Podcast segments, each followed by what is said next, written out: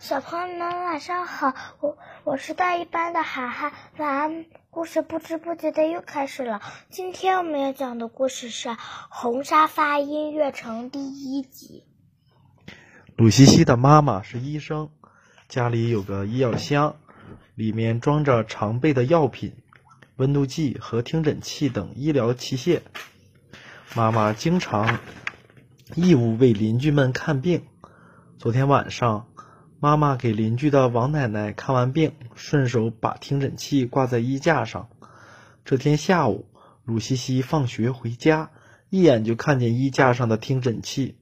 她把书包挂在衣架上，顺手摘下听诊器。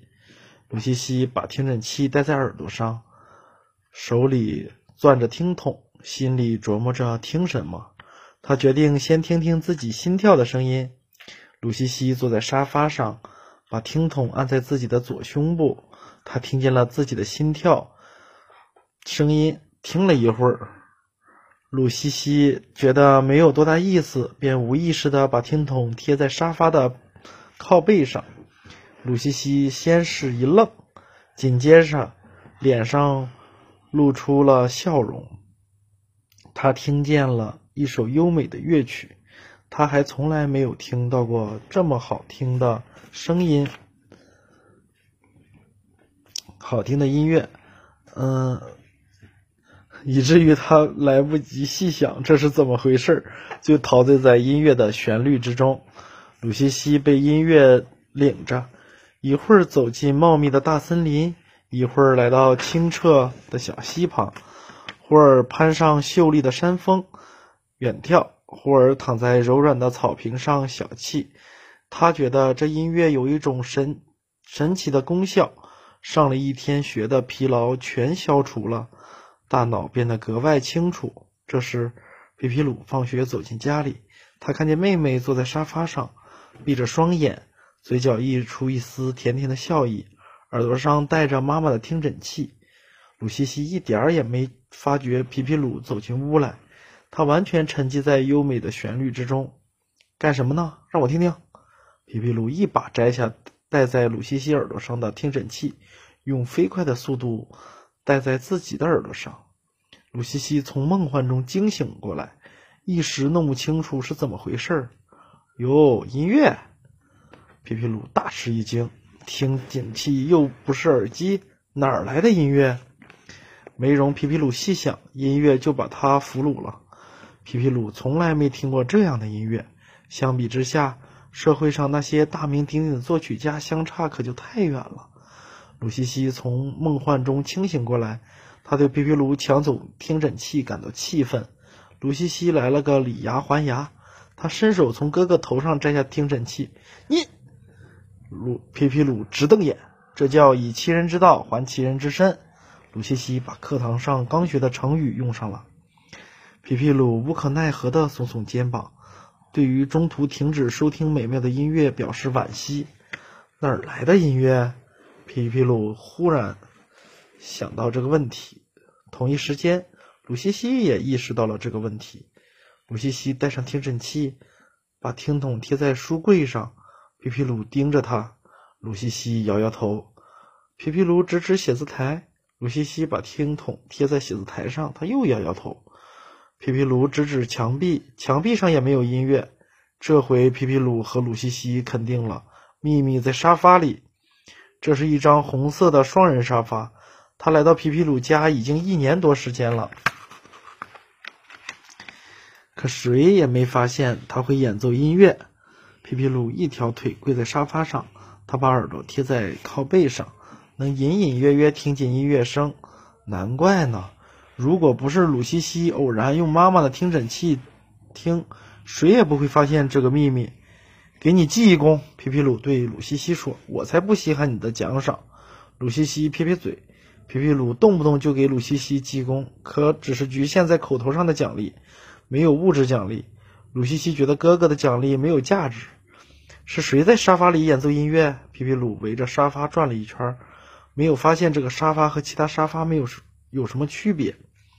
皮皮鲁从妹妹手中拿过听诊器，跑到另一间屋里，他要听听其他沙发会不会演奏音乐。结果使他失望，别的沙发都不会，只有这个红沙发会。皮皮鲁趴在地上，把头探进红沙发底下。红沙发底部是封闭的，什么也看不见。你去找折叠刀，我去拿手电，咱们打开个口看看。皮皮鲁说：“把红沙发割个口子。”皮皮鲁有点不忍心。你不想知道沙发里到底有什么？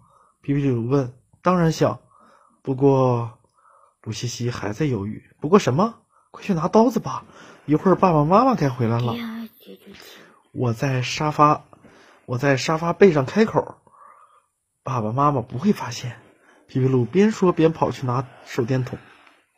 鲁西西也特想知道沙发里到底有什么东西，他愿意当哥哥的同盟军。一切准备工作就绪。皮皮鲁打开折叠刀，刀尖已经挨上了沙发。哥哥别动！皮皮鲁大喊一声。哦，鲁西西大喊一声：“怎么了？”皮皮鲁最爱了。嗯。哥哥别动！鲁西西大喊一声：“怎么了？”皮皮鲁最受不了鲁西西一惊一乍。他们在跟咱们说话。鲁西西兴奋之中透露着点胆怯。他们谁？皮皮鲁问。你听，鲁西西把听诊器给皮皮鲁带上。听诊器里传出：“朋友，请你们不要侵略音乐城。”侵略？皮皮鲁受宠若惊。他还没，还从来没人对他用过这个词。能侵略别人的国家都很强大。皮皮鲁这样想。看来自己的力量很可观了。你是谁？皮皮鲁把嘴贴在沙发上问：“我是音乐城的总指挥。”音乐城总指挥？皮皮鲁觉得有趣。是的，我们音乐城有许多音乐家，还有乐队。刚才的音乐就是你们演奏的？皮皮鲁问。是的，你们演奏的音乐太好听了，真的。对了，你们是什么呀？是人？是动物？怎么还会说话？你们吃什么？你们的乐器用什么做的？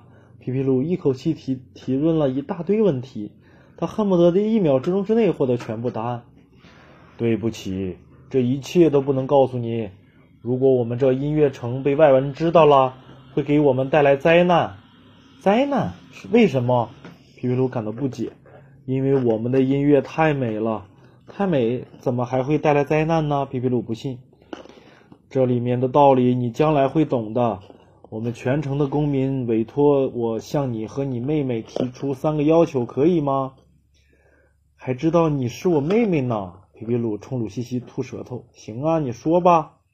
第一，你们别从任何角度用任何方式窥视我们的音乐城。第二。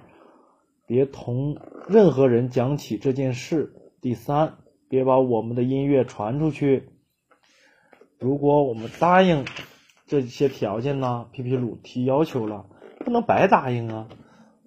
况何况这些条件对他来讲不大容易做到。你和妹妹每天都能听到最优美的音乐，它能给你们带来很多好处。对于这一点，皮皮鲁和鲁西西毫不怀疑。他俩甚至觉得天天听这么优美的音乐一定能活到一百岁。怎么样，答应吗？皮皮鲁问鲁西西。连爸爸妈妈也不能说吗？鲁西西问。对，音乐城总指挥说。行，答应了。皮皮鲁拍板。鲁西西也同意，他不忍心给音乐城带来灾难。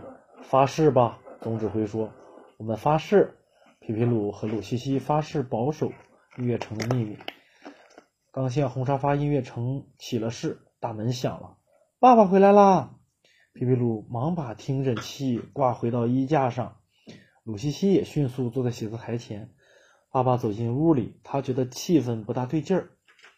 他来到写字台前，发现鲁西西刚开始写作业，便问皮皮鲁：“你的作业写完了吗？”“正准备写呢。”皮皮鲁拍拍书包，他最讨厌写作业了。爸爸点点头，没说话。皮皮鲁和鲁西西用最快的速度写作业。说来也怪，今天他俩觉得头脑特别清晰。看见儿子和女儿写完作业，爸爸打开录音机。他是音乐爱好者，一天不听音乐就难受。录音机的喇叭传出音乐声，皮皮鲁和鲁西西同时皱起眉头。多难听的音乐啊！奇怪，他俩原来怎么没有发现这么难听呢？要知道，这还是获奖的乐曲呢。可是同红沙发音乐城的音乐曲一比较，这个曲子没法听。皮皮鲁和鲁西西下意识地捂住耳朵。怎么？你们不爱听？爸爸不明白孩子们干嘛做出这个动作。爱听。皮皮鲁赶忙把手放下，他们怕引起爸爸怀疑。可他刚放下手，立刻又抬起来捂住耳朵。鲁西西根本就不敢松手。这是什么曲子呀？爸爸说了一个当今闻名遐迩的大音乐家的名字。你们怎么能这样呢？爸爸不满意了。他认为皮皮鲁和鲁西西不光是不尊重大音乐家，也是不尊重他，不尊重艺术。皮皮鲁真想让爸爸把耳朵贴在红沙发上听听，那时爸爸就知道什么叫音乐了。可皮皮鲁不能违背自己的誓言。哎，来，我给你们讲讲这首曲子。爸爸觉得应该加强对子女的音乐素质的培养。你给鲁西西讲吧，我还是有点事，我还有点事儿。皮皮鲁发坏，关键时刻让妹妹受苦。他说完就跑出去了。我去接妈妈。鲁西西一点儿也不傻，随后也跑了出去。哎，爸爸叹了口气。往常孩子们都没有对音乐表现出反感呀，特别是女儿最爱听音乐。今天是怎么了？晚饭后是全家看电视的时间，往常是爸爸妈妈坐在红沙发上的，可今天皮皮鲁和鲁西西。不愿意让爸爸妈妈坐红沙发，他们怕爸爸太重把音乐城压坏了。皮皮鲁和鲁西西抢先并排坐在沙发上，爸爸妈妈坐在两旁的木椅上。皮皮鲁和鲁西西假装没在意，爸和爸爸和妈妈等着儿子和女儿请他们坐红沙发，可孩子们似乎忘了这应该有的礼貌，只是一门心思看电视。孩子怎么变得这么没有礼貌？爸爸终于忍不住了，站起来。让爸爸坐沙发吧，妈妈对鲁西西说。鲁西西无可奈何地站起来。爸爸刚要坐，鲁西西忙叮嘱：“您轻点儿。”“什么轻点儿？为什么？”爸爸预感，愈发感到不对头。鲁西西瞪了妹妹一眼。鲁西西知道自己说漏了嘴，脸红了。爸爸一屁股坐在红沙发上，不但没有轻点儿，还故意使了使劲儿。皮皮鲁和鲁西西差点蹦起来。电视节目是音乐会。看着爸爸妈妈心满意足的听着那么难听的音乐，皮皮鲁和鲁西西哭笑不得。第二天下午放学后，皮皮鲁一路跑着回家，他要抢在鲁西西前面欣赏红沙发音乐城的优美乐曲。